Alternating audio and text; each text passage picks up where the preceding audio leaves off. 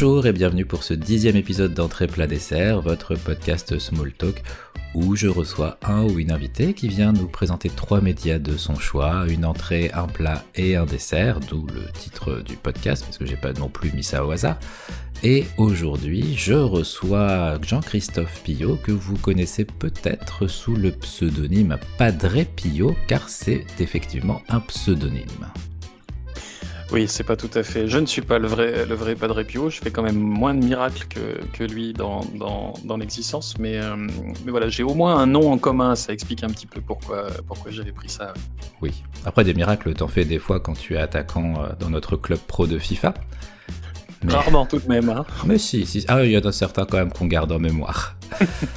euh, Est-ce que tu souhaites te présenter ou dire quelque chose sur toi avant que nous démarrions cette émission?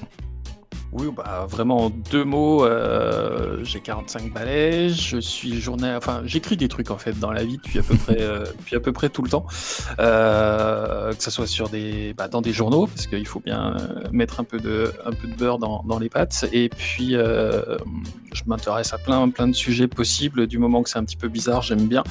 Mais le grand, voilà, le truc c'est que j'ai toujours fait un petit peu de, de vulga historique en essayant d'aller chercher ben, à rendre un peu l'histoire vivante pour sortir un petit peu du, cliché euh, de l'histoire date.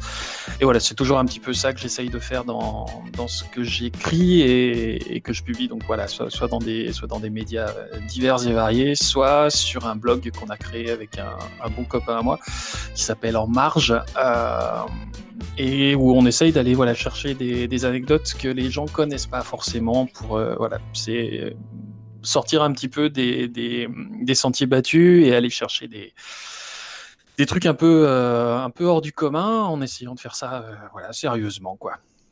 D'accord. Bah, du coup, je, mettrai dans la, dans la description de, de l'émission le lien direct vers En Marge et sinon, vous pourrez facilement retrouver sur le compte Twitter de Padre Pio euh, les, les tweets ou les retweets concernant tous ces articles. Voilà, généralement, ça parle de, de, de, trucs assez souvent macabres, on aime bien quand même. Faut pas s'étonner s'il y a des trucs vraiment sales, c'est fait exprès. C'est la nature. C'est la nature qui parle.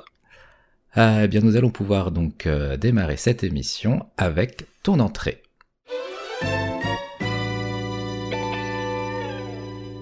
Et pour ce, dans cette, cette entrée, ce début de, de, menu, tu es venu pour euh, nous parler d'un livre qui est euh, comment dire et d'un auteur que tu connais un petit peu?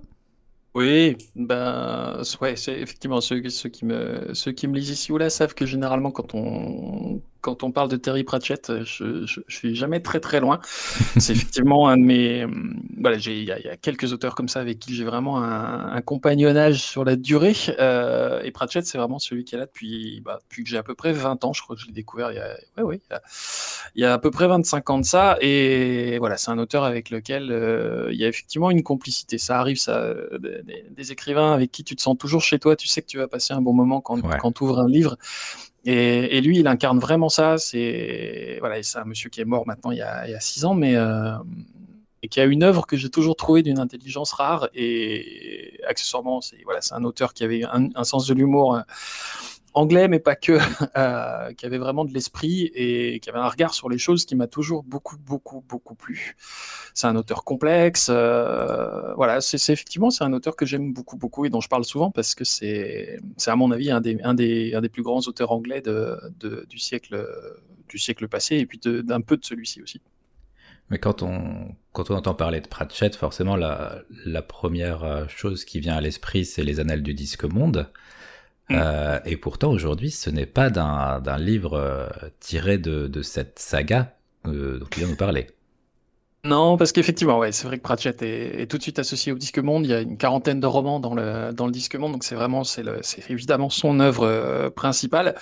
Mais à côté de ça, il a toujours fait des petits pas de côté euh, de temps en temps dans sa, dans son écriture, et à chaque fois, c'est, enfin, c'est pas un hasard. C'est toujours, euh, il avait toujours des choses à dire. Et le roman dont, dont on va parler aujourd'hui, qui s'appelle Roublard, euh, c'est Dodger en, en anglais qui est sorti en 2012 euh, de mémoire, donc il a dû l'écrire en 2011. Et 2011, c'était un moment où euh, tous, les, tous les lecteurs de Pratchett savaient que ça allait pas très très bien dans sa vie. Il avait, il avait eu un, un, diagnostic assez lourd. Euh, voilà, c'était une, une, forme de la, de la maladie d'Alzheimer qui le, qui le mhm. touchait.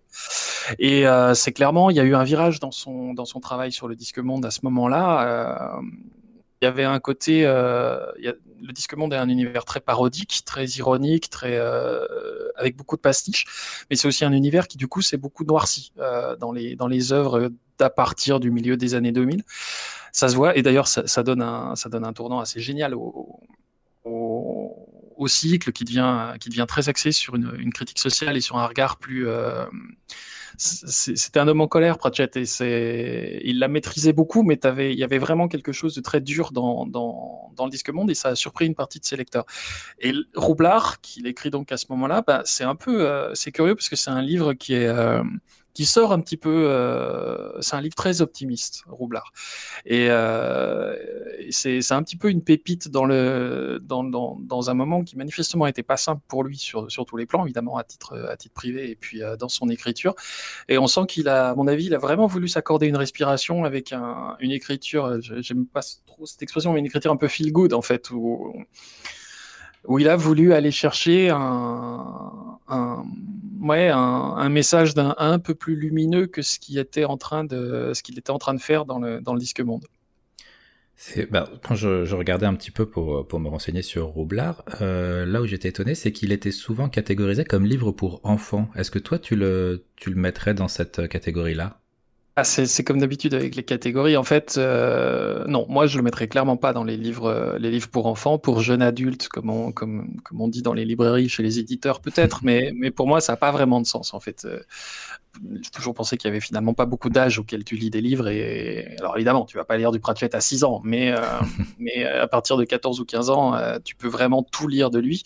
Et inversement, c'est pas parce que euh, j'ai passé la quarantaine il y a déjà un petit moment que, euh, que je suis pas très touché par ces livres-là c'est des livres qu'il a voulu. Le, les livres du Disque Monde peuvent être parfois assez exigeants en termes de vocabulaire ou de, ou de niveau de langue. Euh, Roublard, effectivement, vise un, un public plus large. Euh, mais non, non, c'est pas du tout un livre. Euh, c'est pas du tout un livre euh, pour, euh, pour adolescents. Non, non, c'est un, un, roman euh, que peuvent lire les adolescents, mais que, peuvent lire, que peut lire à peu près n'importe qui. Euh, non, non, moi je le classe pas du tout dans, la, dans de la littérature pour enfants ou pour ados. En tout cas, certainement pas pour enfants. Pour ados, oui, mais pas pour tout le monde à partir de, voilà, du moment où on est assez grand pour pour s'intéresser au thème de, du livre, qui est, qui est, un livre sur la ville, comme, comme, souvent, comme souvent chez Pratchett. Hein, il, a, il, a, toujours aimé les, atmosphères urbaines. C'est vraiment un livre sur la ville, c'est un, livre sur le 19e siècle, et c'est un livre qui est... Euh, il, lui, il appelle ça dans la préface, il appelle ça de la fantasy historique, parce que euh, c'est clairement, évidemment, très implanté dans notre monde, dans notre réalité, dans notre monde moderne, en l'occurrence le Londres euh, du milieu du 19e, donc de, de, du premier tiers du, du règne de Victoria. Euh, mais c'est aussi, c'est bourré de clins d'œil et de pas de côté. Euh, il y a un tout petit peu de fantastique. Il y, a une idée qui revient tout le temps chez, Pratchett de, créatures ou de métaphores qui prennent vie parce que bah, il suffit qu'on croit à quelque chose finalement pour que la réalité de l'existence euh, de la chose en question n'ait aucun sens. Ça existe pour ceux qui en parlent. Donc à partir de ce moment-là, ça existe. Donc il y a, une espèce de déesse, des des bas-fonds londoniens qui apparaissent, etc. Mais voilà, c'est euh, ouais, c'est un, livre qui est une, vraie parenthèse dans son, boulot, et puis c'est un livre d'amoureux de, d'amoureux de Londres, ça, c'est, ça saute aux yeux, et puis c'est, il y a quand même des points communs avec le disque monde, c'est-à-dire que c'est à nouveau euh, entre le pastiche et l'hommage, euh, parce que bah, tout le livre tourne autour d'un personnage qui est, euh, qui est donc Roublard, le héros, qui est, un jeune homme de, de 17 ans. Mais c'est surtout un hommage à, un personnage euh, bien réel qui apparaît dans le livre, qui est Charles Dickens. D'accord. Donc ah, il est, c'est un hommage à Dickens, mais en même temps on le retrouve en tant que personnage dans le livre. Ouais, c'est même la première chose. Le livre s'ouvre par, euh, euh, il s'est amusé à, dans ses chapitres à rendre hommage un petit peu au, feuilleton des années euh, années 1860-70. et on a ça chez Jules Verne aussi, quand tous les chapitres commencent par où notre héros rencontrera, etc., etc. Et, je crois que le premier chapitre commence comme ça, où il explique que qu'il va faire se croiser un des grands personnages de la littérature anglaise et une de ses créatures. Donc il y a une espèce de, il y a une espèce de mise en abîme dès le début parce qu'un des premiers personnages qu'on voit surgir dans le livre, c'est Dickens, qui est okay. nom de Monsieur Charlie, mais en fait, on comprend en à peu près trois secondes euh, quand on, quand on sait qu'on est à Londres, qu'on sait qu'on est au milieu du 19e, qu'on voit un petit gamin des rues et qu'on voit un type qui s'appelle Charlie. Euh, bon, faut pas. quand, on, a lu un livre de Dickens, on sait tout de suite où on est. Il n'y a pas. Enfin, je veux pas, je veux pas risquer de spoiler par, par mégarde, mais on, on ne croise ni Oliver Twist ni David Copperfield. Non, mais il y a clairement, euh, je pense que, Pratchett a vraiment voulu imaginer un personnage de fiction, donc Roublard, qui aurait pu être le modèle de Dickens si Dickens l'avait vraiment rencontré dans la vraie vie. Il y a clairement du Oliver Twist chez, euh, dans Roublard. Et est-ce que euh, Roublard garde quand même ce côté, parce que tu dis qu'il y a quand même une différence par rapport au, comment dire, au côté sombre qu'on peut retrouver dans les derniers tomes des Annales du Disque Monde. Euh, est-ce que ce Roublard garde quand même ce côté euh, critique qui fait justement la particularité et le style d'écriture de Pratchett? Ah bah, complètement. C'est euh, un livre qui, qui donne écho aujourd'hui au travail de Dickens au 19e. Dickens est un, un auteur qui s'est beaucoup engagé sur, les, sur les combats de son époque et notamment sur le.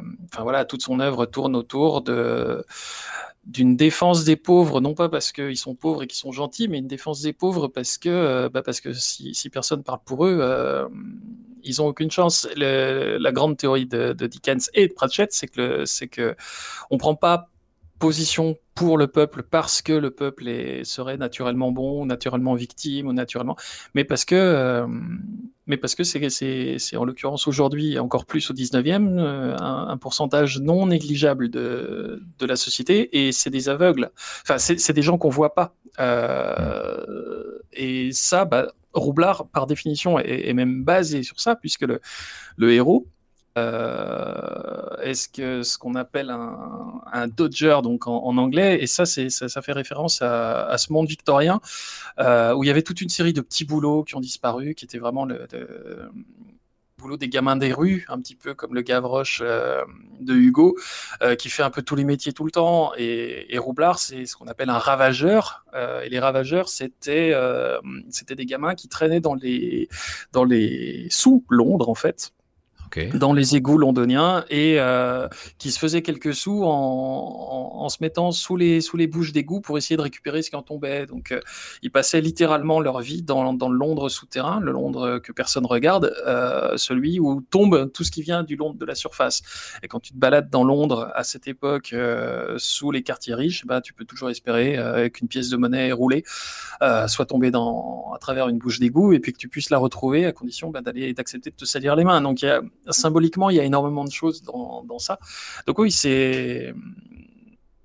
Il y a, dans le disque monde, comme dans ce, dans ce livre-là, il y, a, euh, y a un amour de la ville et il y a un amour de, de ceux qui vivent dans les parties cachées de la ville, ceux qu'on veut pas voir. D'accord. Et ce qu'on retrouve aussi quand même un petit peu de, du côté de, magique et fantastique de, que, qu'on connaît dans les, dans les autres livres de Pratchett, où c'est vraiment pour le coup purement, enfin, sans être euh, du fait réel, mais plus, plus réaliste. C'est beaucoup plus réaliste, évidemment. Hein. On est dans, le Londres réel et on sent qu'il connaît très très bien sa ville, comme Dickens d'ailleurs connaissait extrêmement bien la, ville de Londres. Euh, on disait de Dickens qu'il était, capable de, savoir où il était dans Londres, euh, rien qu'à la forme des pavés sous ses, godasses. Euh, et c'est d'ailleurs un truc qui avait, repris Pratchett pour un de ses personnages dans le Disque Monde. Mais euh, il a une formation de journaliste, Dickens, donc il, a passé beaucoup de temps à, parcourir la ville. Donc oui, c'est à la fois un univers très réaliste et euh, il y a quand même, comme c'est Pratchett, il y a quand même toujours des clins d'œil. Donc il y, a, une espèce de, déesse qui apparaît dans les égouts, euh, une espèce de déesse du cloaque, qui est la protectrice de tous ces gamins qui traînent, euh, qui traînent sous la surface de Londres. Euh, et puis, il mélange constamment la référence à des, vrais personnages historiques. On croise, euh, par exemple, Benjamin Disraeli, qui sera le, futur premier, premier ministre anglais. On croise surtout Robert Peel, hein, qui est le fondateur de la police moderne anglaise et, euh, et, que Pratchett avait déjà utilisé comme modèle pour, euh, pour son personnage de Vimer dans, dans, dans le Disque Monde. Euh, donc on, on, croise des personnages bien réels, mais on croise aussi des personnages comme Sweeney Todd, qui est le, le, fameux barbier, euh, enfin barbier au sens de chirurgien hein, d'ailleurs. Oui. C'est euh, le, le, personnage de Sweeney Todd est censé être un, un, chirurgien qui revient des champs de bataille napoléoniens et, et qui ouvre un, un une, boutique de, coiffure dans Londres.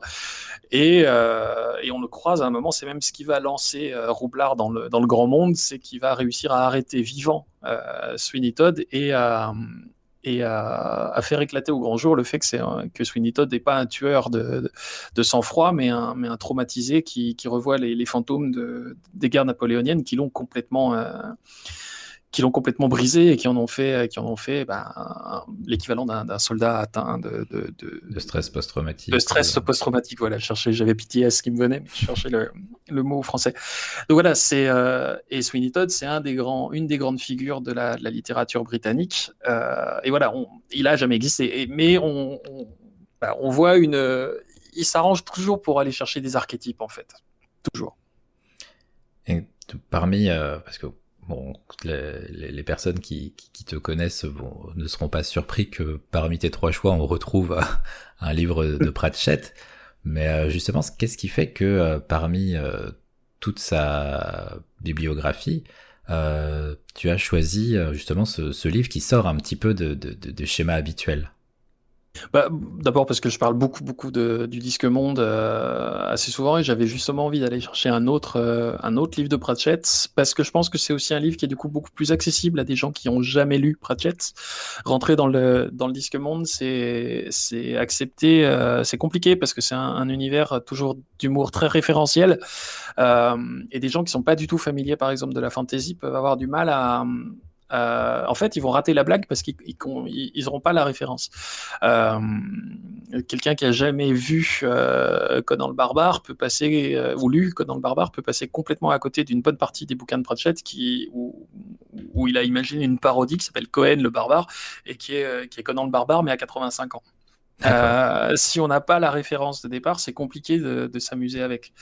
Euh, on va rater plein de trucs. Avec le, le Londres de réel du milieu du 19e, c'est quand même un truc beaucoup plus familier des lecteurs parce que bah, c'est c'est la grande capitale européenne dans toute sa splendeur euh, à un moment qu'on connaît en pleine révolution industrielle. C'est euh, même si c'est il y a 30 ans d'écart c'est le Londres ça rappelle beaucoup Londres de Jack l'Éventreur, de, de, Dracula. Voilà, c'est euh, c'est une capitale qu'on connaît parce que de Sherlock Holmes, c'est une capitale qu'on connaît sans la connaître. C'est comme New York, on l'a tellement vu dans tellement de films, tellement de fiction que euh, on est un peu chez nous, quoi.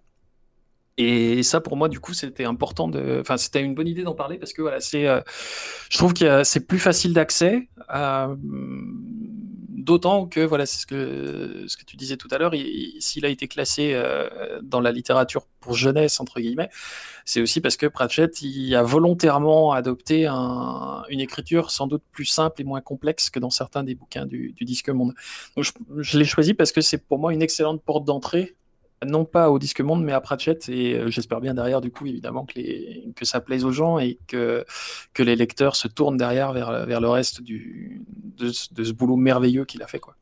Et ça peut être euh, aussi, parce que je repense euh, donc à, Dickens, personnellement, après, c'est ma, mes, mes, limites en termes de, de, culture et, de lecture, mais quand on me dit Dickens, c'est pas un auteur vers lequel j'irais naturellement en me disant je vais lire un livre euh, sans, sans avoir besoin de trop m'accrocher comme je lirais enfin, par exemple un peu comme Zola quoi où vraiment ouais. soit c'est un devoir ouais. parce que t'es en terminale et que t'as pas le choix mais de moi-même je le prendrais pas quoi ouais, eh ben, j'avais exactement la même euh, moi Dickens j'avais pas lu grand chose de lui avant de lire Roublard j'avais lu euh, un truc si qu'on nous faisait lire quand on était gosse, souvent l'été. Euh, tu sais, les, les, profs nous balançaient des listes.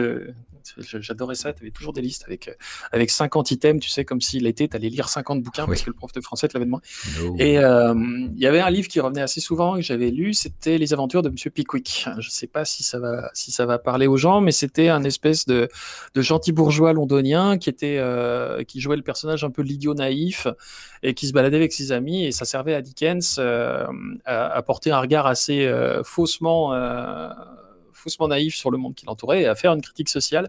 Et c'était très drôle. ça, je m'en souviens, gamin, j'avais trouvé ça vraiment marrant. Et bien en fait, Dickens, c'est Zola, mais Zola qui se prendrait.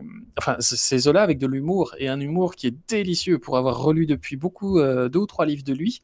C'est d'une ironie, mais c'est vraiment féroce. Euh, il y a vraiment des points communs avec l'humour de Pratchett sur le côté euh, à la fois cassant et très ironique, très distancié, euh, très aussi poker face, c'est-à-dire que on, a quelqu'un qui est capable vraiment de, on sent le, on sent que le type est capable de te raconter ça sans avoir un sourcil qui se lève alors que toi tu es plié en deux. Il y a vraiment un, il y a, un vrai humour, un, véritable humour très fin chez Dickens qui se retrouvent chez. Enfin, voilà, les lecteurs de Pratchett ne seront pas du tout surpris que, euh, de, la, de la familiarité entre les deux auteurs. Forcément, ça fera écho du coup. ah, bah oui. D'accord. Ouais. Et puis après, euh, bah, Dickens euh, a, les mêmes obsessions que, enfin Pratchett a les mêmes obsessions que Dickens, plutôt dans le bon sens. Euh, c'est-à-dire que voilà, il y a des thèmes chez Dickens qui sont récurrents et, et on les retrouve quasiment tous chez chez Pratchett. Donc voilà cette histoire de la grande ville tentaculaire. Hein, Londres était sous les yeux de Dickens, qui en, a, qui en a parlé vachement, mais qui a aussi beaucoup parlé des villes américaines, parce que Dickens s'était déplacé aux États-Unis, un peu persuadé, comme pas mal d'Européens, que c'était le nouveau monde merveilleux, etc. Il n'a pas été déçu du voyage. Euh, et il en est revenu absolument consterné par, par cette, cette, Amérique où il y a des flingues partout, tout le monde se tire dessus. Et, euh, donc il avait beaucoup parlé de New York aussi. Euh, et Pratchett, ben il travaille sur Londres, mais euh, les lecteurs du Disque Monde savent qu'il y a une, une ville qui revient beaucoup dans, dans son œuvre, qui est Ankh-Morpork. Oui. Ankh-Morpork, c'est clairement une version de Londres il euh, y, a un truc qui est très net aussi dans, l'hommage, c'est euh, Ankh-Morpork est traversé par une rivière qui s'appelle l'Ankh. Et l'Ankh, bah, c'est, ni plus ni moins que la Tamise du milieu du 19e. Euh, Pratchett s'amuse beaucoup à imaginer, euh, à raconter tout le temps que, le fleuve pue, qui, qui, qui, coule pas vraiment, mais qu'il avance, tellement il est sale. Euh, il y a un running gag, c'est qu'à chaque fois qu'on retrouve un mort devant, le mec est pas noyé, mais en fait il s'est assommé en tombant d'un pont, quoi. Et, euh, et, les, et, les, flics peuvent dessiner la silhouette à la craie sur la surface du fleuve, quoi.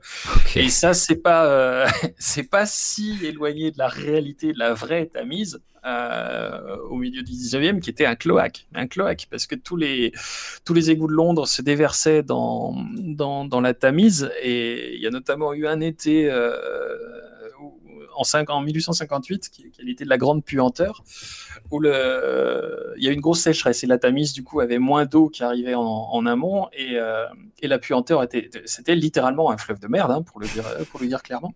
Et au point que, le, que, les, que tout, toute, la chambre des Lords, c'est, carrément, c'est barré de Londres, tellement ça puait. Ah ouais c'est, Ah ouais, ouais, ça a été vraiment. Euh, et, qu'il y a eu il y a pas mal d'épidémies qui ont flambé sur les bords de, sur les bords de la, Tamise parce que, le, voilà, t'imagines les miasmes que ça pouvait remuer. C'est, euh, la ville avait des égouts qui étaient plus du tout adapté. Il y avait encore une partie du réseau qui, était, qui datait de l'époque romaine. Enfin, c'était plus du tout à la, à la hauteur. Et voilà, c'est. Euh, en écrivain, c'est génial d'avoir une métaphore pareille de la grande ville capable de, gérer ses équilibres, incapable de gérer sa, croissance à vitesse grand V. Euh, Londres, euh, le, Londres de, Dickens et le Ankh-Morpork de, Pratchett partagent cette, même ce, point commun, que c'est une ville en pleine croissance et qui est absolument incapable de gérer son urbanisme. Donc c'est euh, une métaphore absolument géniale pour une société malade. Ah, c'est un Londres, euh, comment dire, entre deux périodes, un petit peu comme. Euh, c'est bah, exactement ça. Ouais, euh, C'est le Londres qui est en train de, de, de passer de. Ben, en fait, qui est en train de se ramasser euh, deux révolutions industrielles coup sur coup dans la figure. C'est la première grande cité, c'est la plus grande ville du monde hein, à, ce moment-là. Et de loin en plus, bien, bien, bien loin devant Paris. Et, et, Londres a mis très longtemps à faire ce que Haussmann fera à Paris, c'est-à-dire des vrais travaux, travaux d'urbanisme qui ont, bah, qui ont, qui ont d'ailleurs foutu en l'air une bonne partie du patrimoine historique de la ville, mais qui, qui, par contre, ont repensé complètement les, équilibres urbains. Et ça, Londres a mis beaucoup de temps. Londres, en fait, c'est une ville qui s'est construite sur elle-même par, par couches successives c'est, euh, elle est beaucoup plus élevée qu'il y a, qu'il y a 100 ans, en fait. Les, il y avait des, des premiers étages qui sont aujourd'hui des caves dans Londres. Ah, euh, parce que la ville, la ville a grandi au-dessus d'elle-même.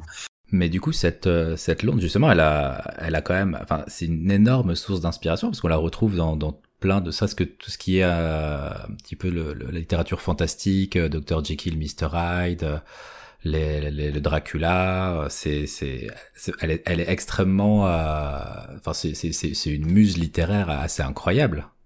Ah oui, c'est puis alors c'est une grosse muse. C'est une muse, euh, c'est une muse qui pue un peu.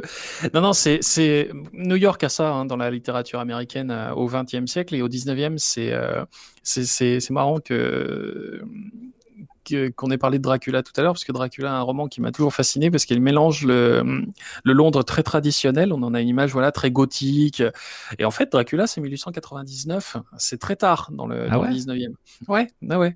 Et on a tous l'image d'un roman gothique, alors que les romans gothiques c'est terminé depuis 20 ans. Hein, quand, euh, quand Stoker sort son, son bouquin, c'est il est complètement has en fait. Par contre, euh, Dracula est un roman ultra techno avec énormément de recours à la modernité, à, des outils comme euh, il y a un don du sang dans, Dracula, y a, tout le monde s'envoie des, rouleaux de phonographes, euh, euh, tout le monde tape à la machine, tout le monde prend le train. C'est vraiment. Euh, je crois même qu'il y a une scène avec des voitures. Les, héros vont au cinéma, pas seulement dans le film, hein, dans le livre aussi, ils vont au cinéma. Donc c'est euh, une ville dingue sur les 60 ans du, règne de, Victoria, ben, parce que voilà, c'est une ville qui se met à, concentrer toutes les, tous les paradoxes et toutes les contradictions d'une époque où, on n'a jamais autant produit, on n'a jamais autant eu les moyens d'améliorer la, la, situation de l'humanité et on n'en a jamais autant eu rien à foutre. C'est pendant des décennies et des décennies, Londres est, un, est une ville où euh, littéralement, tout est conçu et construit pour 5 à 10% de la population, euh, pendant que les, les, les, 85 ou 90% qui arrivent des campagnes pour, pour mmh. aller bosser dans, dans les usines, etc., euh, ils produisent du charbon, ils produisent de l'acier, ils abattent des, des animaux. Il euh, y, y, a toute une... voilà, c'est un peu comme Chicago au 19e à la même époque. C'est une ville de sang, c'est une ville de fumée. Et, et puis, bah, c'est comme s'il y avait une bulle tout en haut où, où tout le monde fait comme si c'était normal que ce, grand fonctionnement en dessous euh, soit complètement invisible. Et ça, c'est vraiment un des trucs que Dickens euh, dénonçait euh, en disant c'est incroyable. Enfin, vraiment, il y a 10% de la population profite du travail en sourdine de, 90% d'ouvriers, d'enfants, de gamins, de femmes, Et, et on fait littéralement rien pour eux. Ah, Dit comme ça, ça fait vraiment terrain prédestiné pour la, la, plume euh, avec cette, ironie froide, euh, cet humour noir et critique de Pratchett. Ah bah complètement. Et il y a toutes les racines de la colère qui sont, euh, qui sont une évidence chez, Pratchett et chez Dickens. C'est des combattants, les, deux. Hein. Dickens a vraiment s'est battu toute sa vie pour, euh, pour, euh, pour qu'on redonne une dignité aux gens. il l'a fait dans ses bouquins, mais il l'a pas fait que dans ses bouquins, il l'a fait en vrai aussi. Et, et, Pratchett aussi, c'est un mot qui est très important dans son œuvre, ça, la dignité, la dignité des pauvres. Et il y a vraiment, ouais, il y, a une, espèce de confrérie qui s'est fait entre les deux c'est un livre écho, c'est un livre hommage pour ça. Il y a vraiment, c'est des combats qui sont partagés. Euh, le Londres d'aujourd'hui n'est pas le Londres du 19e, hein, mais, mais par contre, des invisibles, il y en a toujours. Et, voilà, Pratchett, dans, le disque monde, passe son temps à, les, montrer juste ne serait-ce que ça, à les montrer, euh, et apporter l'idée qu'à un moment, il faut quand même peut-être qu'on fasse quelque chose pour, pour ces gens. Quoi. Donc pour toi, Roublard est une bonne porte d'entrée pour toute personne qui voudrait découvrir l'écriture de Pratchett. Ouais, je pense parce que c'est d'abord c'est quand même un livre optimiste puisque euh, on n'a pas beaucoup parlé de l'intrigue, mais Roublard va sauver la vie d'une jeune femme. Euh, il y a toute une intrigue qui se, qui se déroule euh, ensuite autour d'elle. et en fait, c'est aussi l'histoire d'une ascension sociale. C'est-à-dire que son personnage va gravir les échelons, comme dit Pratchett, à la vitesse d'un chimpanzé. et devenir au syndrome Barry Lyndon. voilà, c'est ça, exactement, ouais. Mais sans la chute, parce que le, livre s'arrête sur un, sur un point très positif. Euh, mais, euh, mais voilà, c'est euh, d'abord c'est un beau roman d'aventure, et puis il y a, y, a, aussi pas mal de gags parce que tout commence par un sauvetage de, de la demoiselle en détresse, donc ça c'est un des grands, un des grands clichés de la littérature, et puis mmh. ça se retourne complètement. Mais c'est, c'est voilà, c'est comme d'habitude, c'est un jeu littéraire chez, chez Pratchett, et c'est très très très très chouette pour le pour le découvrir, ouais. Vraiment. Euh, pour terminer cette entrée, je vais te poser une question qui euh, est beaucoup plus complexe et qui, bon, à un moment, je pense qu'il faudra que je te dise stop parce que sinon ça va être un podcast de 6 heures, mais je pense qu'il y a quand même énormément d'infos déjà euh, dans tout ce que tu as pu dire jusqu'à maintenant. Mais puisque je jetais sous la main en train de parler de Pratchett, je pense qu'on mm. m'en voudrait de ne pas saisir l'occasion. Pourquoi tout le monde devrait lire au moins une fois du Pratchett pour se faire plaisir en fait, tout bêtement, parce que dans, les Anglais sont très forts hein, en, roman euh, comme ça. Il y a, vraiment une vraie vraie tradition littéraire anglaise que j'aime beaucoup dans, cette espèce de douce ironie, euh, de messages, de mais je trouve, ça très habile en fait. Et Pratchett est tout simplement un de ceux qui, à mon avis, le, monte le plus haut euh, dans le fait que euh, ouvrir un Pratchett, tu sais que tu vas être, euh, tu vas être accueilli, tu vas te retrouver dans un monde de complicité. dans un monde où tu vas rire, parce que Dieu sait qu'il était drôle, mais drôle, enfin les dialogues de Pratchett, ça reste quelque chose. Moi, je lui dois mes plus beaux fous rires littéraires. Et tout bêtement, voilà, parce que euh, c'est c'est une des grandes grandes plumes du XXe siècle, à mon avis. Euh, et c'est des gens, voilà, j'ai pas envie que la postérité leur, roule dessus euh, en se concentrant sur des auteurs que je trouve moins moins importants. lui, voilà, c'est vraiment un des un des grands, quoi. C'est vraiment un des grands. D'accord. Alors, il restera une dernière question, mais on n'aura pas le temps ici. J'aurai la réponse en off à savoir euh, quid euh, du, podcast ou, du livre euh, de ta part sur avec une analyse de Pratchett et de et de, de tous ses écrits. Mais voilà, j'aurai la réponse en off après l'enregistrement. Si vous voulez plus d'informations, mes DM sont ouverts, je vous transmettrai mon PayPal. Donc n'hésitez pas. Et sur ce, du coup, nous allons passer à, à ton plat.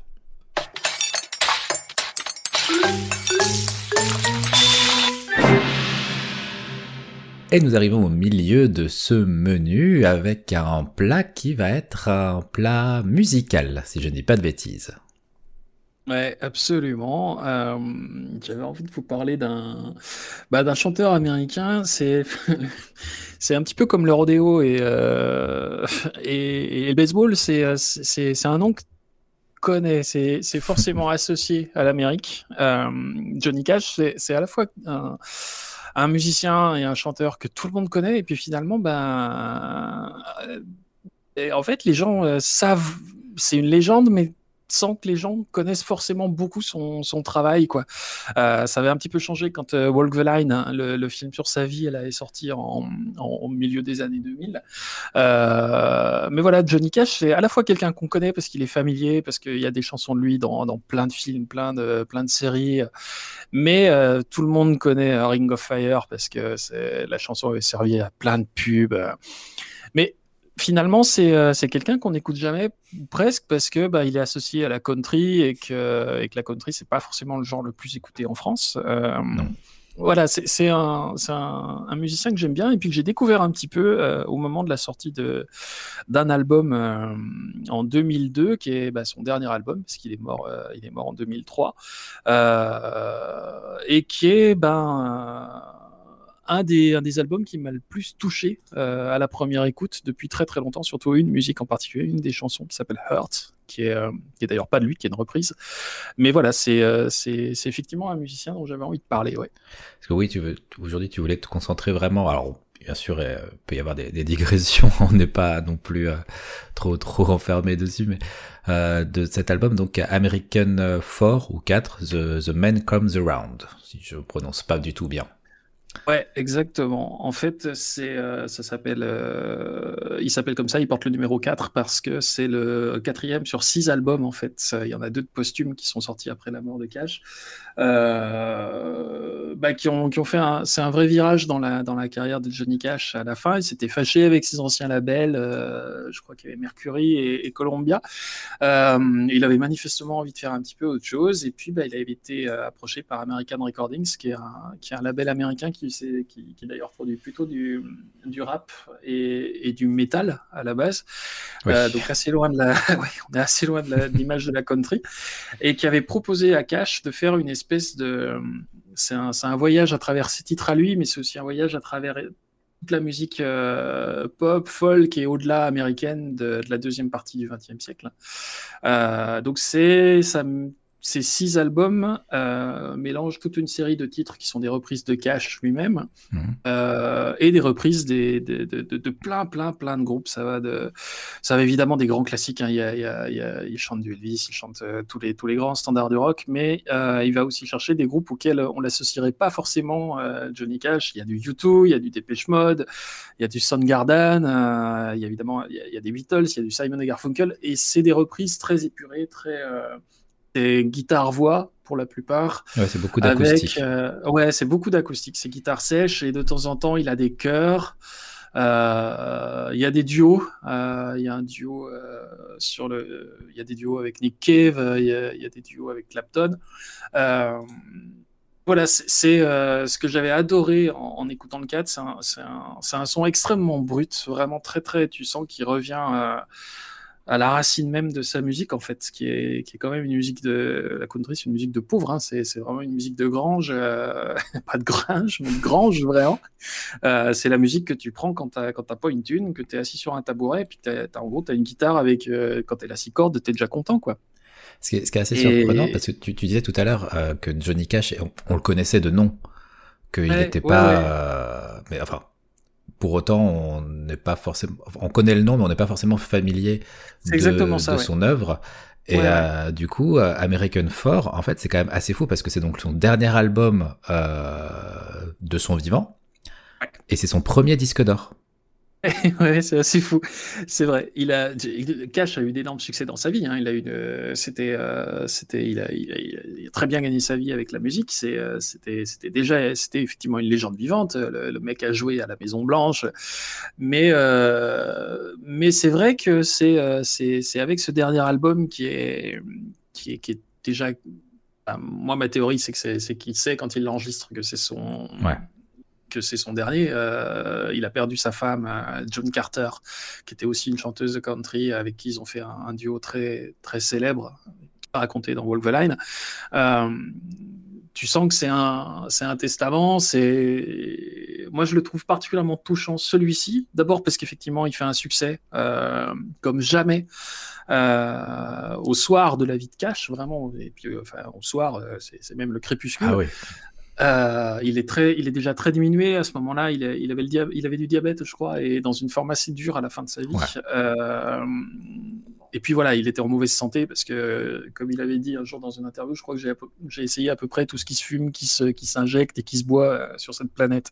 Donc il avait vraiment, il avait un lourd passé d'addiction. De, et c'était un homme abîmé, quoi. Vraiment, c'était un homme abîmé. Et ça s'entend dans sa voix c'est ça qui me, que je trouve très beau dans cet album, c'est que hum, c'est une voix. Euh, tu sens une voix qui vient de très très loin, qui a été abîmée par beaucoup de choses, mais qui a encore une beauté. Euh, elle, est, elle a des accents très rauques, très. Euh, elle est fragile, par, par moments il chevrotte presque, et puis d'un seul coup il se met à envoyer, et, et là elle prend une ampleur qui est, bah, qui est un peu comme Leonard Cohen avait ça aussi à la fin, une voix, euh, c'est une voix de vieillard, mais une voix de vieillard qui en a encore vachement sous la semelle et c'est, c'est et qui, qui, balance tout ce qu'il a à un hmm. moment où il sait que voilà, il est, il est en train de descendre la pente à tout à l'heure, quoi. Parce que bah, on est forcé, je pense, de, de, de voir presque, à, comme tu disais, une, une anticipation de la part de, de Johnny Cash. Euh, du fait que c'est, ce serait son dernier album, parce que quand même, il se termine par euh, la, la chanson We'll Meet Again, Mm. Euh, qui était la chanson chantée par les soldats anglais euh, avant d'aller euh, au combat pendant la deuxième guerre mondiale. ouais, mais ouais, donc c'est quand même très très représentatif. C'est très représentatif, c'est effectivement, ouais, c'est une très très belle chanson. Il y a, aussi euh, une autre dont le nom m'échappe, qui est une balade américaine où il qui est en fait euh, où il raconte, la, chanson raconte euh, à la première personne les derniers mots d'un homme qui est gisant sur le sol, qui est en train d'agoniser et qui envoie un dernier message à sa femme. Et c'est, enfin, à sa femme ou à son amante. Et c'est, oui, oui, c'est, c'est, un album qui porte sur la souffrance, qui porte sur la vieillesse, qui porte sur euh, euh, les derniers messages de l'amitié. Il reprend par exemple un titre de, Simon Garfunkel dessus qui est Bridge over Troubled Water et qui est, qui d'un seul coup dit par cash enfin chanté par Cash à ce moment-là de sa vie, prend un voilà le pont sur le, pont sur l'eau, ça prend une toute autre dimension. C'est vraiment euh, c'est un au revoir parce que bah c'est euh, c'est la voix d'un ancien qui va qui va mourir dans pas longtemps. C'est un album funèbre et c'est vraiment un c'est un, c'est un, un horreur très triste et en même temps très digne. C'est ça que j'avais beaucoup, beaucoup aimé. Il n'y a pas beaucoup de chansons qui m'ont plus fait euh, pleurer à la première écoute que, que Hurt, qui est, euh, qui est une reprise euh, et qui, qui, prend, avec sa voix complètement abîmée, qui prend une dimension que je trouve ouais, déchirante, vraiment déchirante. Hurt, qui pourtant à l'origine, enfin, on, ne s'attend pas forcément quand on voit l'origine du titre, à ce que ce soit un tel euh, torrent d'émotions qui soit communiqué au travers, parce que c'est quand même une, chanson de, Nine Inch Nails au départ. Ouais, oui, c'est ça. Euh, c'est c'est toute la beauté d'un artiste qui a 70 ballets au moment où il, euh, où il mais qui en fait plus. Hein. Il, est, il, est, vraiment sur, sur la photo de l'album, il, il ferme les yeux d'ailleurs. Il est profil, euh, c'est une photo en noir et blanc. C'est un vieillard. Et, et il reprend un, une chanson ultra emblématique d'un groupe qui, est, qui, encore une fois, est pas du tout dans son genre musical a priori. Nine Inch Nails, c'était quand même du, du, du, bon gros métal industriel. Quoi. Et et, il lui donne une, une, une douceur. Euh, c'est une chanson qui chante presque avec précaution. Euh, c'est une chanson qui a un message très dur. Hein. C'est les premiers vers, ça compte quand même. Euh, je me suis fait mal aujourd'hui pour voir s'il sent toujours quelque chose.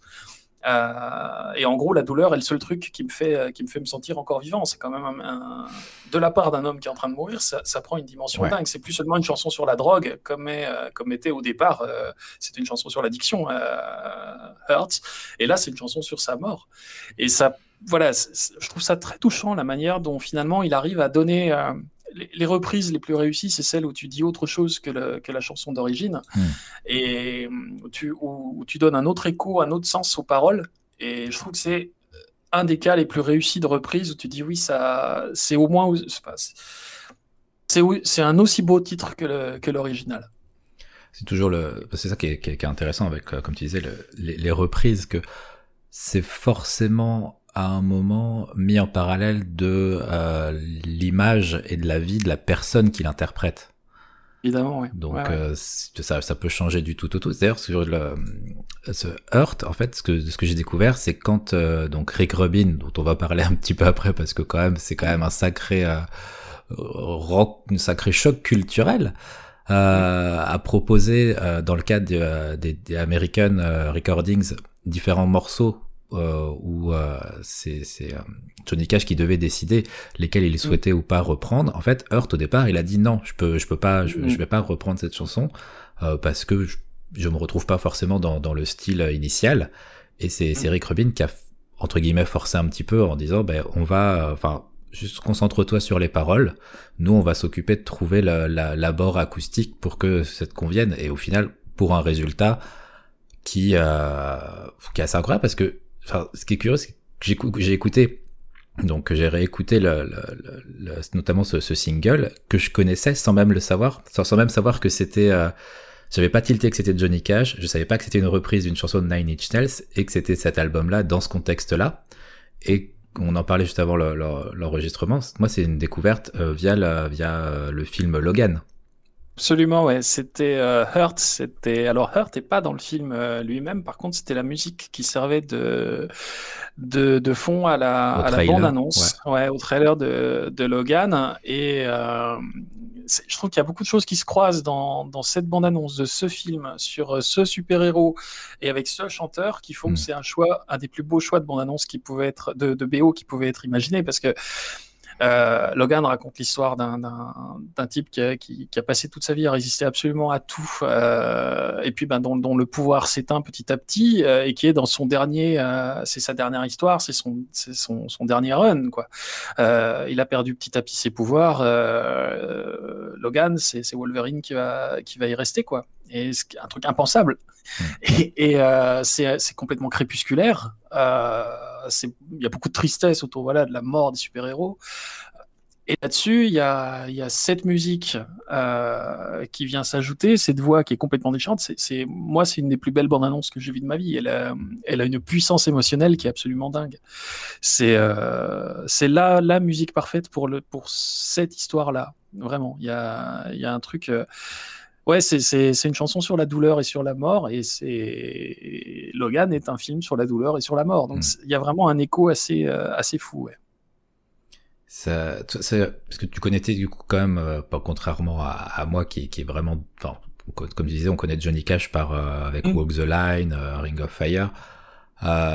Est-ce que toi, tu étais déjà amateur et plongé dans les, les, les, les compositions de, de, Johnny Cash avant de tomber sur cet album ou c'est vraiment cet album qui t'a fait découvrir une, une, part de, de, Johnny Cash que tu ne connaissais pas? C'est plutôt ça, c'est plutôt ça. Je connaissais Johnny Cash, hein, alors entre guillemets un peu comme tout le monde, sûrement un peu plus parce que j'ai toujours beaucoup aimé moi la, la, la folk et la, et la country américaine. C'est deux genres euh, dans lesquels je me retrouve beaucoup parce que c'est des musiques très simples. Euh, avec des compositions et des arrangements euh, qui, qui j'aime beaucoup moi le, côté épure de, ces musiques-là.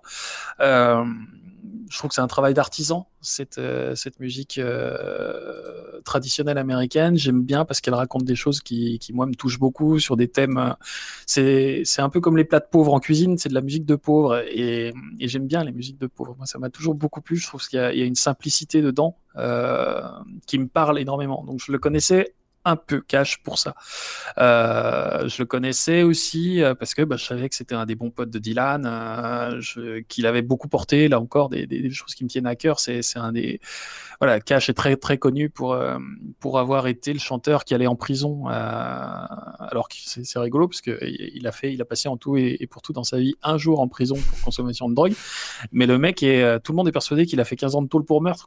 Et en fait, il a beaucoup joué en prison à la prison de Folsom, le fameux concert de, du Folsom Blues, qui est, euh, qui est en live et absolument dingue parce qu'on entend les, on entend les réactions des prisonniers, quoi. Et, c'est euh, voilà, c'est un type qui portait des combats qui me plaisaient. Euh, mais par contre, là, j'ai découvert une, une, facette de lui. je pensais pas qu'un chanteur de folk américaine pouvait reprendre System of a Down. Ça me paraissait. oui, non. Autant l'inverse, Pareil, euh, tu vois, des, des, groupes de, des groupes de métal, des groupes de hard rock qui reprennent des grands standards.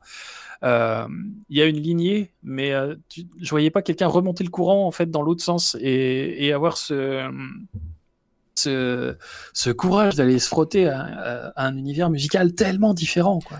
Ah, pour le coup, il y a un sacré fossé, mais c'est là qu'a été la, la, force, entre autres, de, de, de Rick Rubin. Absolument. Qui est un personnage très. Euh, particulier. Euh, si, si, si, jamais vous cherchez Eric Rubin sur, euh, sur, euh, sur, sur, Internet, vous allez voir tout de suite la, la première photo où, où, on le voit. On sait pas, c'est si il est il est il est un, peu fort avec une énorme barbe. C'est voilà son son son CV, c'est quand même des, des, des, du travail avec euh, avec les Beastie Boys, avec Run DMC, avec System of a Down comme tu le disais, euh, les Red Hot. Mm. Et, là, d'un seul coup, tu, tu, regardes la liste, tu vois Johnny Cash, et tu fais. Bah, ouais, c'est ça.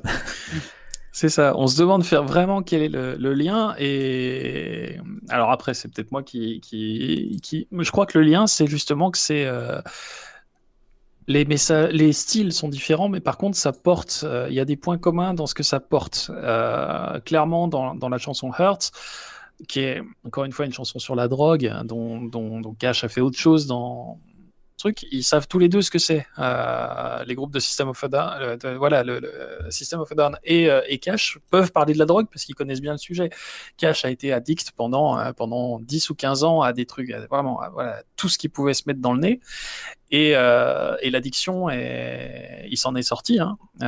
il s'en est sorti grâce à, grâce à John Carter qui, qui, lui avait dit en gros, je t'épouse le jour où t'es clean. c'est des thèmes, voilà, le, la souffrance de l'addiction, je trouve que ça leur fait un point commun. Il y a hum, ce côté aussi Amérique, euh, Amérique populaire. Euh, tu retrouves ça aussi, voilà, c'est cette Amérique un peu des suburbs, quoi. Il y a, je trouve qu'il y, a quelque chose. Euh, alors, il y a des euh, points communs dans leur parcours. Juste, euh, alors, juste pour, parce que du coup, je pense que tu veux pas dire System of a Down, mais Nine Inch Nails, parce que System oui, of a Down, c'est. Oui, pardon, pardon, pardon. Mais Rick Rubin a effectivement travaillé avec les deux, il me semble. Oui, c'est pour ça que je me suis planté, ouais. Mais donc Nine Inch Nails, où on a découvert que le, le, le, nom français du groupe était des, des clous de 22,83 cm. Ce qui, ce qui, ce qui, en fait, on va garder Nine Inch Nails. Je pense que c'est beaucoup mieux. euh, bah, ouais, c'est un album. Enfin, je sais pas si t'as écouté les autres. Euh, bon, je pense que oui, euh, les, les, les autres albums de, de, de, ce, parce que c'est un package avec American Recordings qui sont six albums euh, au total. Euh, pour l'instant, j'ai découvert que, que le 4, comme c'est celui que tu avais choisi euh, pour, pour cette émission. Mais quand là, je suis en train de regarder un petit peu les, les reprises sur d'autres d'autres albums, euh, c'est il y, a, il y a One, il a repris One de de U2, il y a, il y a du Neil Diamond, euh, du, du Sting. Euh, oui, il y a du Sting, ouais. C'est un vrai voyage. C'est moi je, pense que ce qu'il voulait faire avec ces albums-là, c'est un un voyage dans 30, 40 ans de, de musique de musique anglo-saxonne et c'est un patriarche quand il fait ça, tu vois. C'est vraiment le. Et je pense que c'est une manière de. de... C'est pas pour s'approprier ça, c'est plutôt pour dire euh, il y a une, il y a un invariant dans la musique américaine, euh, dans ce, dans. Et, euh, et c'est un peu le. Pour moi, c'est vraiment la posture du vieux sage indien qui, qui va claquer et puis qui, qui raconte des trucs et qui chante les chants de d'une tribu sur des décennies, en fait, pas seulement ceux qu'il a appris enfant ou ceux qu'il a chanté enfant. Je trouve qu'il s'inscrit dans une tradition. Euh, en, ouais, en patriarche, ouais. Il y, a, une façon de dire, on a, on a des points communs dans notre, dans notre musique. Sur la, sur l'album American Four, d'ailleurs, vous, vous retrouverez une, autre reprise que j'ai, moi, c'est, alors Earth est absolument incroyable, mais j'ai eu un gros, gros coup de cœur pour sa reprise de Personal Jesus. Ah, qui est exceptionnel, ouais. Elle est incroyable. C'est vraiment. Euh, déjà, c'est un morceau que j'aime beaucoup de base, donc forcément, c'est un piège dès qu'il va y avoir une reprise. Mm. Mais là, c'est fait avec une puissance et une, une, symbolique, quoi, qui est. Enfin, c'est. C'est, il y a peut-être ça aussi comme point commun, c'est la chasse aux démons, tu vois, dans tous ces morceaux-là. Euh il y a des hantises qui, sont partagées. Je pense que c'est ça leur point commun aussi entre Cash et, tous ceux dont il reprend les titres. Euh, il, va souvent chercher des, chansons assez intimes euh, où les auteurs se confient sur des trucs assez durs de leur vie, quoi. Et, ça aussi, ouais, je pense que c'est il va chercher des points communs autour, de trucs euh, très durs sur la souffrance humaine, sur la, dureté de la vie. C'est peut-être ça le, le, le point commun entre Cash et, euh, et les artistes qui, dont, il reprend les, dont il reprend les morceaux. Je pense que cet album doit vraiment être une, une très très bonne porte d'entrée pour euh, l'œuvre ah de Cash. Ouais, ouais, euh, il y a, parce qu'il y a quand même des titres, c'est pas que des reprises, il y a quand même des, des titres où il, ah reprend Des, des, des, ses propres composition. Oui, le, premier American est, quasiment fait que de, que de reprises de lui-même. Euh, évidemment, encore une fois, guitare-voix, donc il n'y a, pas du tout d'arrangement, c'est très épuré, mais, mais par contre, c'est des titres à lui, quoi. Quasiment tous. Et en fait, plus il avance, plus, c'est, euh, plus la part de reprise de sa propre euh, œuvre descend et plus il pousse d'autres. plus il reprend d'autres, d'autres titres de, de groupes de plus en plus récents d'ailleurs. Alors si jamais vous voulez découvrir notamment Earth, il y a deux, donc il y a le trailer de Logan où forcément ça fait un écho. je pense qu'il pouvait pas choisir meilleur titre pour euh, pour pour cette bande annonce, mais le clip. Euh, le clip est fabuleux, ouais. Ouais, c'est vraiment quelque chose à voir. C'est très touchant le clip parce que y a, y a, y a, si mes souvenirs sont bons, il y, a énormément d'images d'archives de cash jeune mm. et puis euh, on le voit chez lui au milieu de ses trophées, de ses récompenses. À différents âges et c'est, il est assis à une table à un moment et il y a vraiment, ouais, il y a ce côté dernier repas qui est assez ouais, connaissant en plus le fait que, que Cash était, était croyant, euh, était un chrétien, euh, un newborn en fait. Il est, il est revenu à la fois de son enfance euh, après justement sa lutte contre, contre l'addiction. C'est assez touchant la manière dont, dont, on sent que ça lui a été d'un secours. Voilà, personnellement, je suis athée, mais le, je, trouve que Cash incarne bien l'aide que peut être la foi dans, dans, certains moments. Et je trouve que ça ressort particulièrement dans ce, dans ce clip. Euh, qui est une petite merveille, ouais, qui est une petite merveille. Très bien. En plus, euh, en plus d'être un, musée de, de, la chevelure des années 60. Et des nuques longues. Euh, oui, une, une époque qui va revenir. Hein. Autant c'est marrant, c'est. Autant les coiffures de, autant les costumes de Cash, euh, costume toujours, euh, toujours en costard noir parce que bah, c'était le, seul qu'il avait quand il était môme et, et, en gros c'était le, seul costume potable qu'il avait parce que ça lui servait le dimanche à l'église. Euh, et quand il avait pas une thune, bah on n'avait pas deux costumes. mais mais euh, mais par contre les coiffures c'est indéfendable. Non, mais c'est une question d'époque. Encore une fois, tu vois, c'est tout, tout dépend du, du contexte et, du, du, regard, euh, du recul qu'on a dans le regard qu'on porte sur. Euh, voilà, je veux dire, quand là, au bout du, du, cinquième confinement, quand on aura tous une coupe mulet, euh, je pense que euh, il faudra. Alors pas tous, non. oui, Pour ça, il faut avoir les moyens. De... oui, non, mais après, je veux dire, il y a, y, a, y a, des implants, on peut très bien faire des ajouts. Il y, a, y a, plein de possibilités. On peut même sortir un livre dessus, mais ça, c'est un autre sujet de moquerie. Euh, sur lequel nous ne nous attarderons pas. Est-ce que tu souhaites euh, rajouter quelque chose sur Johnny Cash, cet album, d'autres albums euh, le concernant non, peut-être vraiment, voilà, conseiller, aux, conseiller à ceux qui nous écoutent, voilà, de, passer par-dessus le côté. Euh, on peut avoir un petit côté, euh, ouais, d'accord, encore un vieux mec qui faisait de la country, et, et ça vaut vraiment le coup d'aller le chercher sur, euh, il y a de quoi être surpris finalement, beaucoup. Et, euh, et c'est vraiment des albums qui s'écoutent euh, au calme, euh, avec chez soi. c'est vraiment de l'album whisky, cigare, fauteuil, chat. Quoi. Il, y a, il, y a une, il, y a, il y a quelque chose de très apaisant dans son, dans son travail-là, sur ces albums-là. c'est triste, mais c'est beau, quoi, tout bêtement.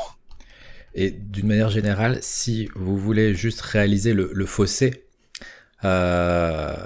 dites-vous que euh, donc Earth, donc sur l'album American For The Man Comes Around, c'est donc Johnny Cash, une légende de, de, la musique folk et de la musique country américaine, qui reprend euh, un titre euh, composé par Trent Reznor, le donc le, l'auteur, compositeur et interprète de, de Nine qui est accessoirement euh, le comment dire, le, compositeur des musiques de Quake et sound designer de Doom 3. Donc, si vous voulez écouter un album où Johnny Cash reprend une musique composée par le compositeur des musiques de Quake, voilà. Le... C'est vrai que dit comme ça, c'est particulier. si vous voulez du fossé, vous allez être servi. Mais euh, le, le, résultat est... Euh, et pourtant, je sais que je suis pas spécialement porté sur... Euh, le, le, le folk et, et, la country, mais c'est vraiment là, en l'écoutant pour cette émission, j'ai été complètement happé par euh, tout ce qu'il pouvait transmettre sur, sur chaque, euh, chacune des chansons. Ouais, c'est un, ouais, un, très bel au revoir, quoi. vraiment très bel au revoir. Donc n'hésitez pas à, à, le découvrir ou à commencer par euh, le, le, clip qui sera aussi, je pense, une excellente porte d'entrée. Euh, mais là, il ne va pas être question d'entrée, mais directement de dessert, puisque nous allons arriver sur le dernier tiers de notre émission.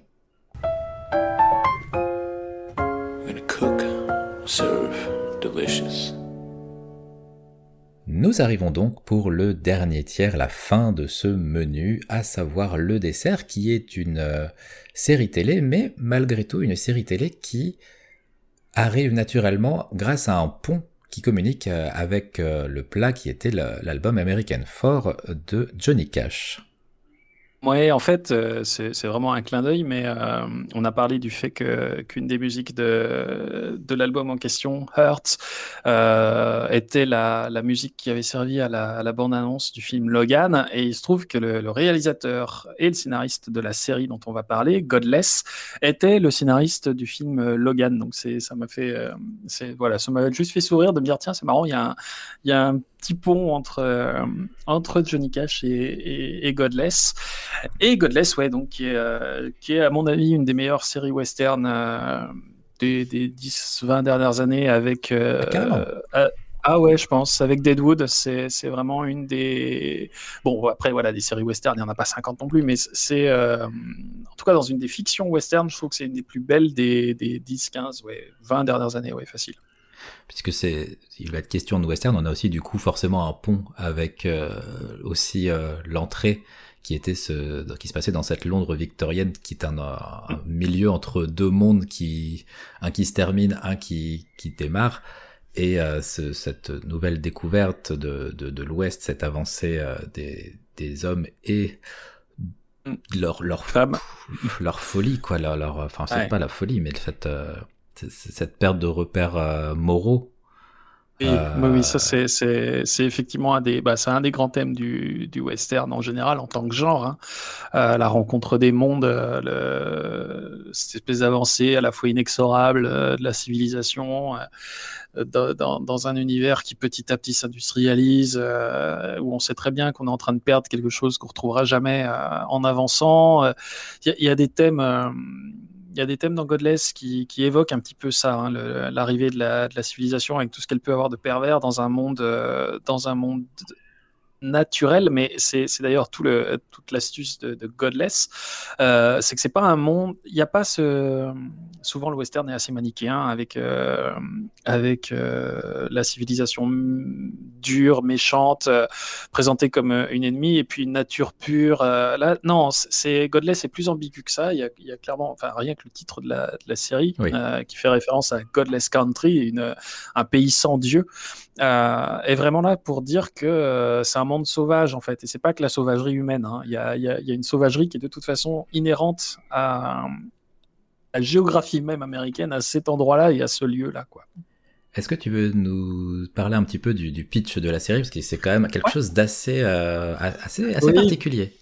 Ah, c'est très très particulier parce que euh, Godless euh, supprime d'un seul coup presque euh, autant, enfin dans la forme, hein, on, on, reparlera. C'est un, c'est Godless, c'est un, un, western d'une facture extrêmement classique dans la manière dont c'est tourné, mais euh, le pitch de départ est quand même un truc que je, moi j'avais pas souvent vu dans un dans un western, c'est-à-dire que ça supprime euh, d'un seul coup une bonne partie des, enfin ça met tout de suite de l'ironie sur le sur le sur le genre parce que tout commence dans une ville qui s'appelle La Belle. Euh, même le nom est, féminin d'ailleurs, et dont les hommes ont disparu parce que la ville exploite une, mine d'argent euh, et il y a eu un coup de grisou euh, qui fait que bah, sur cette petite ville de peut-être 800 habitants, il y en a 450 qui sont, sont restés d'un seul coup. Et on a donc cette ville de western classique hein, avec la grande rue principale poussiéreuse, les baraques, les saloons, l'hôtel, enfin tous les, grands standards du, du western, du décor de western, mais il n'y a plus un homme les seuls qui restent, c'est euh, sont derrière un bar et ils sont ils ont tous 60 ans et, et c'est tout. En fait, tous les jeunes hommes sont morts en laissant la, en laissant uniquement des femmes euh, dans la ville. Et les enfants. Et, et, les enfants, ouais, et les enfants, des femmes et des enfants. Et, et c'est assez euh, c'est assez fou de voilà d'un coup de gomme de scénario d'effacer 50% et vu le, le, le, regard masculin du western, oui. beaucoup plus même en tant que personnage, là d'un seul coup tu effaces une bonne partie de l'imaginaire que tu associes au western, c'est-à-dire voilà bah, tous ces tous ces rôles de, de, de type euh, en Stetson euh, avec avec des bottes et puis des et puis des et puis des chapeaux quoi.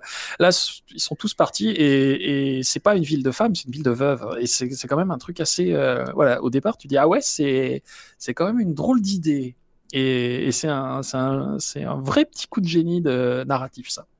Le, le, le seul, euh, je pense, je, je, veux, je veux pas trop spoiler non plus, mais le, techniquement, au départ, le, le seul homme euh, dans le a, apte à se battre ou faire euh, utiliser son flingue, c'est quand même le entre guillemets shérif. Ouais, c'est ça. Euh, qui est connu au, au sein de, de, la ville pour être inutile Oui, c'est ça. En fait, le, seul homme qui est encore en, vie et en âge, euh, enfin dans la force de l'âge, c'est Bill McNew, le, shérif. Et le shérif est, ravagé pour, par deux choses. D'abord, il est en deuil, il a perdu sa femme et manifestement, c'est un, deuil dont il s'est pas remis. Euh, et, la ville entière le, regarde avec mépris parce que, euh, parce que Bill, qui a, un passé de shérif courageux, d'un seul coup a l'air très timoré, euh, n'intervient plus, euh, est, très en retrait, en laissant beaucoup plus de place à son jeune adjoint, qui est un espèce de petit connard qui fait le malin en permanence, d'une vingtaine d'années. mais lui est vraiment fatigué. Et, et, en fait, il est fatigué pour la bonne et simple raison que, un, il est en deuil, et deux, il est en train de devenir petit à petit aveugle. Et d'ailleurs, c'est un des points communs à beaucoup de personnages masculins de la série. Ils ont tous un problème physique, tous. Hmm. Euh, donc il y a Bill McNew qui est en train de perdre la vue. Euh, un autre des un autre des personnages qui est qui est l'archétype du euh, du jeune homme euh, pistolero extrêmement doué, euh, en pleine rédemption, criminel en pleine rédemption. Euh, on le voit apparaître, il se prend une balle dans la gorge et il est incapable de parler pendant quasiment deux épisodes. le, personnage, pareil, là encore, il y a, un jeu sur l'archétype du, chef de bande complètement psychopathe, qui est d'ailleurs joué, mais de façon absolument géniale par, Jeff Daniels, qui perd son bras dans les, dans les premières minutes de la série. Hein, je, je, je ah quasiment rien. Euh, et donc voilà, on a littéralement un bandit manchot, hein, au sens propre du terme. Euh, et voilà, finalement, tous les personnages masculins sont abîmés. Euh, même le petit gamin, il y, a, toujours un Indien naïf dans les westerns, un jeune Indien. Bah, c'est quand même un Indien qui a peur des chevaux, quoi. donc on est, on est dans un dans un univers assez qui joue beaucoup sur il prend tous les archétypes du western et il les bousille un par un. Quoi. Et ça, j'avais trouvé ça vraiment malin. Euh, c'est pas valable d'ailleurs que pour les, personnages masculins, les, personnages féminins aussi. Euh, là encore, c'est encore une fois le western, c'est un genre qui est, mais on peut pas trouver plus d'archétypes que dans, que dans le western, c'est quand même difficile. Donc le vieux shérif fatigué, euh, le petit indien, le, et on a évidemment la jeune veuve en détresse. Sauf que la jeune veuve en détresse, elle est nettement plus badass que, ah la moitié des mecs. elle est pas du tout en détresse. Elle n'est pas vraiment en détresse et, c'est d'autant plus rigolo qu'elle est jouée par, euh, par Michel Dockery, euh, qui, qui, jouait, euh, qui jouait dans la série Downton Abbey. Dans, voilà, dans Downton Abbey, où elle jouait, c'était Lady Mary, c'est-à-dire le comble de la, de, la, fille un peu prout-prout. Quoi. Et là, d'un seul coup, elle, elle, incarne, elle incarne une, une fermière isolée dans son ranch qui en plus, elle est, toujours aussi magnifique, mais tu sens qu'il faut pas l'emmerder, quoi. Euh, c'est euh, qu'elle a les moyens de se faire, euh, de, tenir en respect tout ce qui peut venir la, gêner, quoi. Et on a donc dans cette ville de, La Belle forcément un, élément déclencheur qui va créer une situation de, conflit et de, mise en tension. Mm. C'est ça. En fait, pardon, oui. Non, non, vas-y, vas-y. En fait, forcément, une ville avec que des femmes, ça va attirer pas mal de monde autour parce que euh, tu sens une ville euh, supposément faible, du coup, dans, le regard des hommes. Et euh, elle va se retrouver à la fois au centre de, l'attention qui est plus de l'ordre de l'ambition industrielle avec euh, des personnages qui arrivent des mines euh, pour euh, racheter la ville à bas prix, en fait, racheter la mine à bas prix en essayant d'entuber ces femmes qui, qui, en sont les héritières. donc ça, c'est l'anticritique du capitalisme au passage. Et le deuxième, la deuxième pression qui va s'exercer sur la ville, c'est qu'elle va se retrouver prise dans un conflit entre une bande de criminels qui est parti à la poursuite d'un de ses membres qui a piqué euh, le pognon d'un braquage. Et euh, bah, comme La Belle est à peu près la seule ville dans les, dans les alentours où, euh, où, il peut se trouver, bah, petit à petit, on sent venir rencontre finale entre le, entre le jeune homme qui s'est séparé de la bande et le reste de la bande qui, qui, est, qui est en train de le traquer. Quoi. Il va y avoir quand même du coup je veux dire, une, un, choix entre soit euh, protéger mm. quelqu'un dont on ne sait rien, euh, qui vient de débarquer, euh, face à quand même une horde. Ou, enfin, je veux dire, la Godless quand même, c'est d'un point de vue euh, visuel sur euh, la, la, la, la, violence euh, du, ah du western, on est plus proche dans, de, du Cronenberg dans la décomposition des corps. Une fois, par exemple, dans, sur le, la première image de, de Jeff Daniels où on voit son, son bras Hein. on est quand même plus proche de Cronenberg que du Sergio Leone.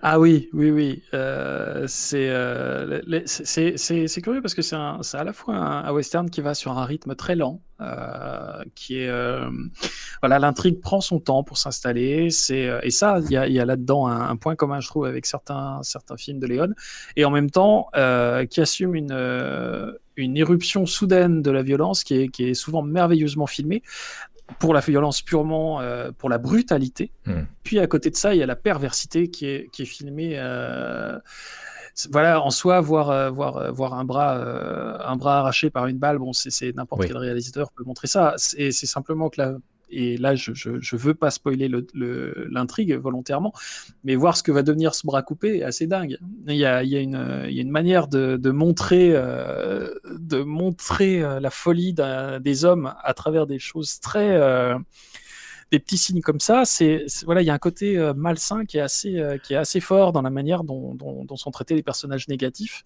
qui est très habile, je trouve. Ouais, que, là, dès la, dès la première scène, dès la scène ah bah d'exposition, la première scène. Elle a, enfin, je m'y attendais pas. Je, et, enfin, waouh, je veux dire, bah, je veux dire le, le, le, Marshall devant la violence euh, dont il est témoin, le Marshall se retrouve à genoux à pleurer. Donc ça, ça, ça, vous donne une idée de, la scène d'exposition. C'est Godless Country, donc c'est non seulement c'est le c'est un monde sans Dieu, euh, sans raison, euh, sans organisation du coup, mais c'est même carrément un, monde post-apocalyptique. La première scène est effectivement une scène qui est, complètement dantesque euh, et où on voit voilà, un personnage qui, incarne l'ordre, euh, un marshal qui, en, vient à tomber effectivement à tomber à genoux devant, devant la violence de ce qu'il a sous les yeux. Et mais c'est il y, a énormément de scènes d'une grande dureté. Il y a une scène aussi qui implique des, voyageurs qui est, qui est, est d'une grande violence. Ouais. Et c'est très surprenant parce que après je l'ai reconnu, mais donc on disait que le, donc c'est Griffin, euh, le, celui qui, qui dirige la, la, bande de, de, de la loi. la loi. Euh, quand même, Jeff Daniels, pour moi, jusque-là, c'était euh, le duo avec Jim Carrey dans Dumb and Dumber. c'est exactement ça, ouais. Et là, tu, tu le vois en la loi sans, sans vraiment avec euh, une sans, sans, retenue vis-à-vis de la violence euh, et euh, et ça passe mais à, aucun moment le, le, personnage ne te ne te paraît pas logique. Non non non. Il est euh, c'est un personnage qui est ex un des plus beaux méchants de, de western depuis très très longtemps et ça doit beaucoup au jeu d'acteur, effectivement, de Daniels, qui, est, qui, a, qui a ce côté, euh, il est à la fois fou, euh, halluciné d'un immense calme, euh, persuadé d'avoir un destin. C'est, euh, tu sens que voilà, chez lui aussi, le, le, il se comporte pas comme ça non plus complètement par hasard. Tu sens un traumatisme qui remonte à son enfance et qu'il évoque à un moment.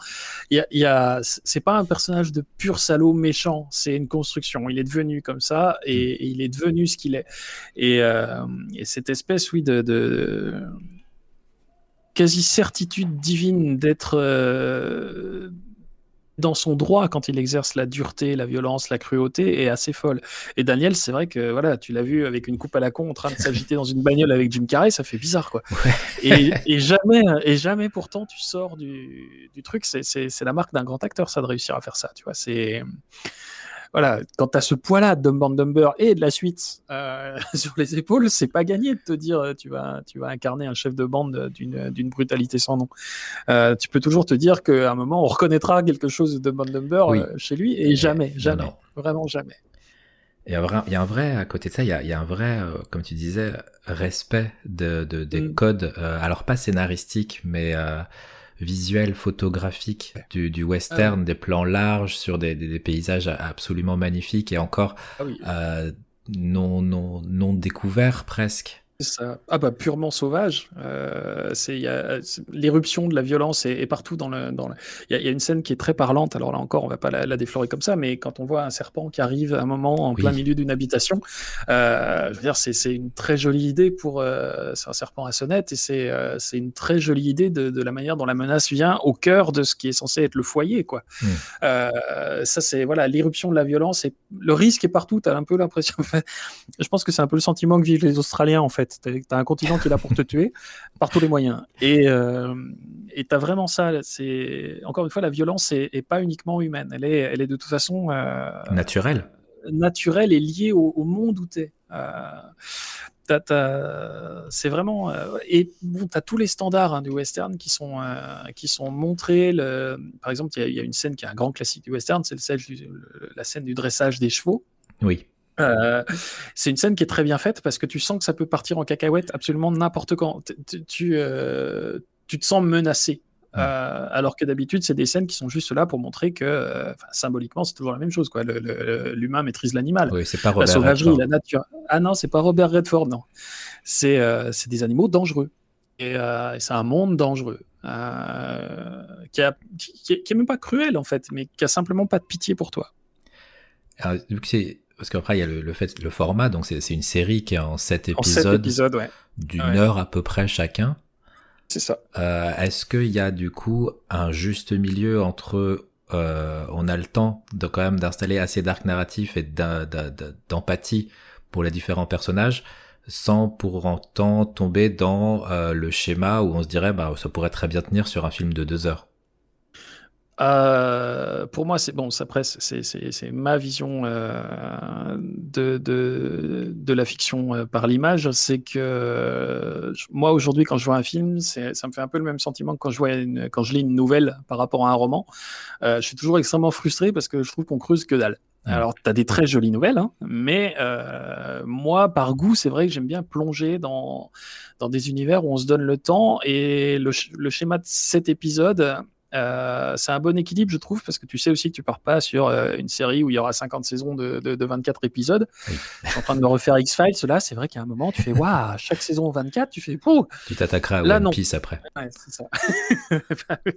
Par exemple.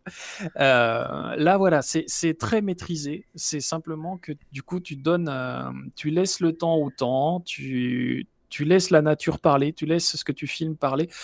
Euh, c'est une série où il y a beaucoup de personnages. Hein. Euh, pour une série de 7 heures, t'es jamais perdu dans les liens entre eux. Euh, c'est une série qui est très très bien écrite, vraiment. Il y, a, aussi un personnage qui est très intéressant, c'est Marie-Agnès, la, sœur du shérif, qui, est, un, très très chouette personnage aussi. c'est une actrice que, les gens qui ont vu The Walking Dead vont reconnaître. il y a tu as le temps d'être dans l'étrangeté de, ce monde-là et en même temps de raconter une, une histoire qui est assez haletante. Quoi. Quand, euh, quand la violence surgit, elle surgit jamais gratuitement, du coup. Elle, elle vient de quelque part. Euh, King a ça aussi, avec euh, Stephen King, dans ses, dans ses romans, a ça. Le moment où la violence se déclenche, elle va être d'autant plus impressionnante que ça fait euh, ça fait déjà un épisode entier que tu la vois monter, que tu la vois monter, que tu la vois monter. Et la scène du gunfight de la fin, qui est un grand standard des gunfights, euh, le western, d'abord, elle est très bien faite sur le plan, euh, sur le plan technique. Ouais. ouais. elle est très bien tournée. Il y a une scène notamment de, on en parlera hors, hors, micro parce que je veux pas gâcher le, plaisir, mais il y, a, il y a, une scène, une avancée furieuse qui est, qui est, qui est, qui est filmée à la perfection. Je trouve vraiment, c'est un plan complètement dingue. Euh, et voilà, le, cette heure, c'est le temps d'avoir le classicisme dans la forme et dans tes sujets, dans tes plans, et de faire surgir ce que tu as raconté, euh, ce que Scott Frank a raconté. Et je trouve qu'il le fait merveilleusement bien dans le. Il y a le nombre de fausses pistes qu'il a le temps de placer est absolument dingue, quoi. Est-ce qu'on est, euh, avec Godless dans le même, la même ambiance ou le même grain, si je puis dire, que, que dans, dans Deadwood Ouais, il y a clairement des points communs, je trouve. Même si euh, l'image est quand même plus proche des. Vraiment, il y a, y a eu l'envie de faire un, western de, dans le plus pur style classique. Il y a beaucoup de lumière naturelle, par exemple, euh, de bougies, de feu, euh, qui donnent ce. Alors là, en l'occurrence, c'est vraiment dans le grand western classique. Et après, je trouve qu'il y a effectivement des points communs avec Deadwood et qu'il y a des points communs avec Impitoyable de Eastwood aussi, ah, oui. où il y a, où il y a ce, ce même cette même volonté de montrer un, un, un monde plus historique, euh, plus réaliste, un petit peu comme le travail qu'avaient fait les, les, réalisateurs de Rome euh, sur l'Antiquité, ben, Deadwood avait ça, euh, un travail de réalisme historique qui est, euh, qui est très bien fait aussi, je trouve, dans, dans Godless. C'est-à-dire que, voilà, encore une fois, euh, quand on se tire dessus, c'est à 5 mètres, c'est pas à 50. les dégâts de, de, des armes à feu sont très bien montrés. Ah oui, oui, oui C'est ah oui, ça très très bien montré. Euh, et c'est euh, c'est quelque chose. Euh, c'est aussi un film qui m'a rappelé Open Range, qui est un western qui est un peu passé à la trappe il y a quelques années et qui est aussi un, un western qui mêlait le, le classicisme total de la forme et et un discours beaucoup plus euh, incisif que dans certains westerns un peu naïfs, qui était un, qui est un western avec, euh, avec, avec, Kevin Costner, euh, Open Range, et qui est là aussi qui me rappelle beaucoup. je trouve que Godless m'a beaucoup fait penser à Open Range. Je connais pas du tout. Ah, Open Range, c'est pareil, c'est un très grand et très beau western euh, de, de deux heures et demie euh, avec Annette Bening, avec Costner. C'est, euh, voilà, ça se passe. Bah, d'ailleurs, il y a des points communs avec Godless. C'est, c'est là encore des, des cowboys qui doivent affronter qui sont habitués à être en open range, c'est-à-dire se balader en, libre pâture avec leur, euh, avec leur, euh, leur troupeau. Et puis, ben, à un moment, ils passent sur les, sur les terres d'un propriétaire terrien qui, lui, a clôturé. On est dans l'Amérique qui est en train d'inventer la propriété privée. Euh, et tu as ce conflit entre vieux monde et nouveau monde qui est assez. voilà, c'est encore une fois un évidemment, je dois avoir un truc avec les fictions ou avec des mondes qui meurent parce qu'il y, y, a vraiment ça. C'est voilà, c'est un petit peu la même chose que tu retrouves dans, euh, dans le jeu vidéo western, euh, dans Red Dead Redemption 2, avec euh, cette irruption de la civilisation qui commence à vouloir de la loi, qui commence à vouloir de l'ordre, qui commence à vouloir ça c'est à toi, ça c'est ça c'est à moi. Là où tu as des gars qui sont habitués à se dire mais c'est mec, c'est l'Amérique, c'est pas les États-Unis, c'est l'Amérique. Premier arrivé, premier servi, et un peu la loi du plus fort quoi. Exactement, et puis ouais, ouais c'est ça, et, du plus fort ou en tout cas du plus darwinien quoi. Ouais. Et puis finalement, la mort, la défaite du plus faible est normale, elle est logique. Euh, et elle n'est pas criminelle, c'est naturel. Et, à soi bah, s'oppose l'ordre, la, civilisation, etc. Et avec, pareil, bah, c'est très américain, un message assez ambigu sur ça qui, est en train qui, vise à dire que c'est pas forcément l'ordre qui est la bonne solution. Quoi. Du coup, forcément, ça, ça on, se retrouve avec l'écho du, titre de la série qui est Godless, mm. euh, où donc il n'y a pas de Dieu, alors que c'est peut-être la, dernière, euh, la dernière attache morale qu'on a dans un monde qui cherche encore où placer euh, son, le bien, le mal, euh, ce qui est répréhensible ou pas. Oui, il y a ça. C'est un truc qui est, Alors, pareil, sans, sans spoiler, euh, Godless, donc, qui, qui, veut littéralement dire sans Dieu. Euh, le méchant principal se balade avec, un, avec le petit truc blanc là, des prêtres euh, catholiques. Euh, il y a une scène très, très marquante au tout début de la série dans une église. Oui. Oh voilà, donc c'est curieux parce que c'est comme si tous les endroits où Dieu était censé être étaient en fait vides. Et, plus sécurisant. Et c'est ça. Et plus du tout, voilà, tu, n'es plus en sécurité nulle part, y compris dans les, bah, dans les, dans les sanctuaires, littéralement au sens propre du mot sanctuaire, quoi. Hmm. Ça, c'est quelque chose qui est très, très intéressant, ce travail-là de retournement. Euh, de, voilà, les, lieux, euh, tout ce qui est censé être, euh, être un, cadre rassurant ne l'est pas complètement ou ne l'est plus du tout. Et puis on va, si jamais vous vous, vous lancez dans Godless après l'écoute de ce podcast, vous allez voir que dès dès le premier épisode, en fait, on est happé. C'est, il n'y a pas ah de, euh, non, mais tu vas voir, euh, au début c'est un peu lent, et puis à partir du troisième, ça démarre. Euh, gros classique des séries Netflix où, on, se demande ce qu'on fait là. Mais là, vraiment, déjà, la scène la scène d'exposition, elle va. La scène d'impro est, impressionnante. Ah ouais, elle va vous mettre dans l'ambiance. Vous allez tout de suite savoir si pour vous, la limite, elle est franchie ou pas pour le, la suite. Mm. et derrière, c'est vraiment l'ambiance générale se met en place dès le premier épisode et vous allez tout de suite savoir si vous voulez lancer le second ou pas. Mais si, par contre derrière c'est un gouffre. Hein. Enfin heureusement qu'il y en a que 7 des épisodes parce que ça, ça ça coule tout seul. Ah oui, oui, oui. C'est pour moi, c'est même presque un, un film de 7 heures en fait. T'as, as beaucoup de mal à, à, arrêter un épisode, ouais. Et puis, euh, il y a quand même aussi un truc à dire sur, euh, sur Godless, c'est qu'on l'a dit, hein, la, place des femmes est, différente du western traditionnel où en gros, euh, encore une fois, on retombe sur les archétypes. Il y a, la jeune institutrice au, grand cœur, il y a, la propriétaire terrienne isolée, etc. Mais moi, j'aime pas du tout l'idée que c'est un, un, western féministe. Ça a été beaucoup dit par le marketing autour de la série au début. Je suis pas d'accord. C'est simplement un c'est pas en soi féministe, c'est simplement que le... les personnages féminins prennent la place de personnages féminins. Voilà. à part entière et plus seulement comme faire valoir ou comme. Il n'y a pas de remplacement, ça ne devient pas d'un seul coup. on leur attribue pas les rôles des hommes dans le western classique. Simplement, ils existent à part entière. C'est des personnages à part entière avec leur, leur identité, leur force personnelle. C'est toutes des survivantes. Il y a, mais les hommes aussi sont tous des survivants. Mais il voilà, ils, sont tous en sursis de quelque chose. Ils ont tous un, sacré bagage euh, qui leur pèse et malgré ça, ils se, battent pour, pour survivre par tous les moyens avec leurs atouts propres. Le, personnage de l'institutrice est pour ça assez exemplaire, quoi. Ah, c'est pas une. Donc, elle a eu un autre euh, métier avant. oui. C'est en fait, oui, c'est ça. C'est pas juste une inversion des rôles. C'est vraiment la, la, suite logique du fait que, euh, par suite au drame qu'il y a eu dans, dans la mine de, de, la ville de la Belle, bah, les, les choses naturelles derrière.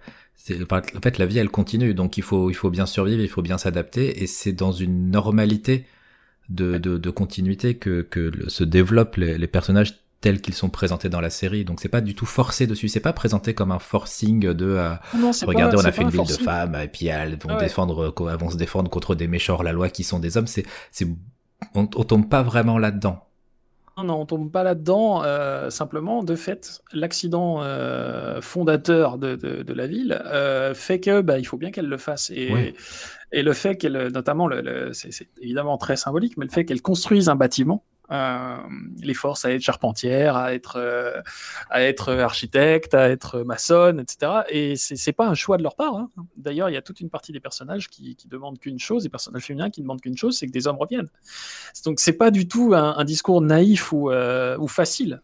non, non, c'est la place des personnages féminins vient vraiment de l'histoire. Et ça, j'ai trouvé ça très intéressant on est d'accord qu'à la fin des sept épisodes, pour prévenir, enfin voilà, c'est pas une série à plusieurs saisons possibles.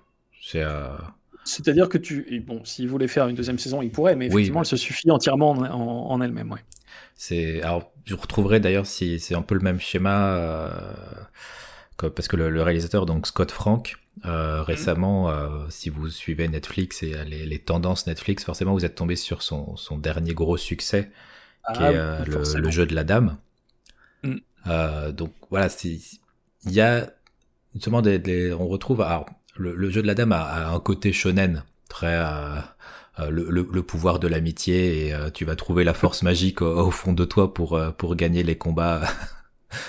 donc là on est pas enfin il y a un côté alors non c'est pas romanesque que je veux dire mais je sais pas comment expliquer ça y a dans, dans, Godless, il y a un côté héroïque. Oui, c'est ça. Euh, Épique, quoi. Voilà, mm. dans, dans, certaines prises de décision, dans la, la mais par pas héroïque manichéen justement, il y a plus complexe que ça.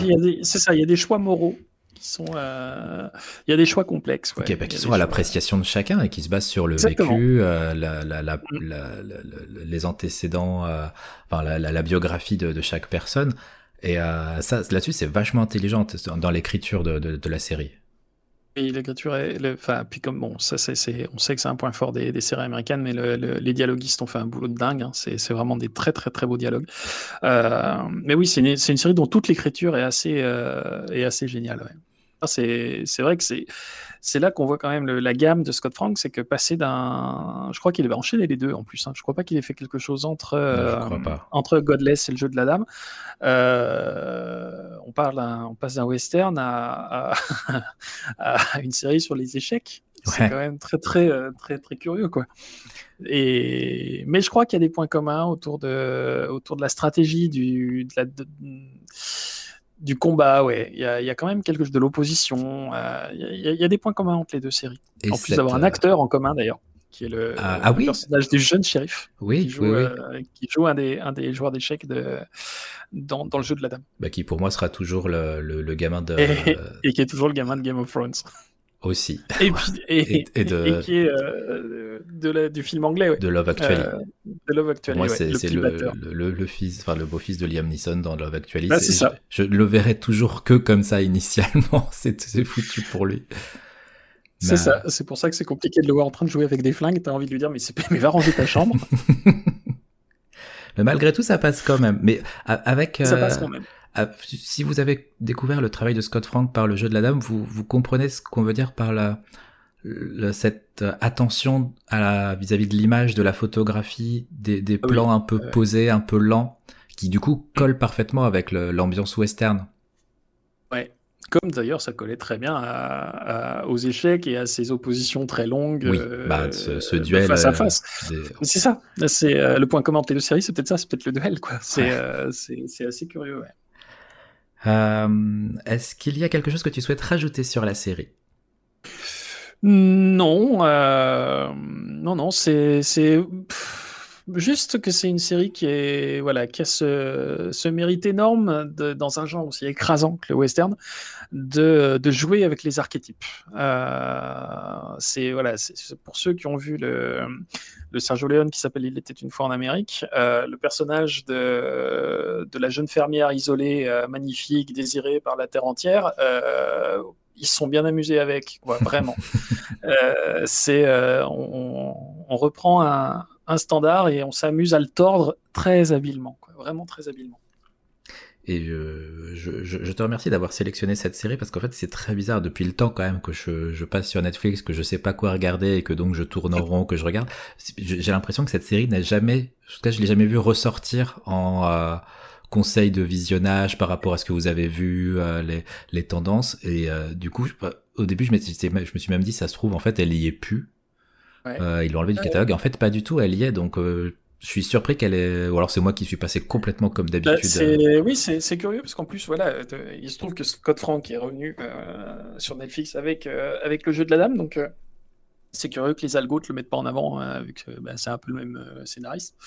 Mais après, je pense que ça vient peut-être du genre. je sais pas comment fonctionne Netflix, mais s'il a décidé que, que tu n'avais jamais regardé de western, il te le propose peut-être pas pour ça. Euh, bah, en tout cas, merci beaucoup pour, euh, pour cette sélection et ce menu euh, assez éclectique. bah, tant mieux. Avec différents ponts donc sur ces, ces, ces, ces, mondes entre deux périodes, l'Amérique dans, dans, dans, son identité bah voilà, folk country qui renvoie au, à l'Amérique historique, enfin de, récente, on va dire, dans son histoire récente après l'arrivée des colons. Euh, voilà, il y a plein de petits ponts possibles entre chaque partie du menu d'aujourd'hui. Bah tant mieux. Euh, qu'on vous laissera apprécier à votre guise. Euh, merci infiniment d'avoir accepté l'invitation. Bah, C'était un plaisir. je rappelle donc que avec comment il s'appelle avec qui tu écris sur En Marge?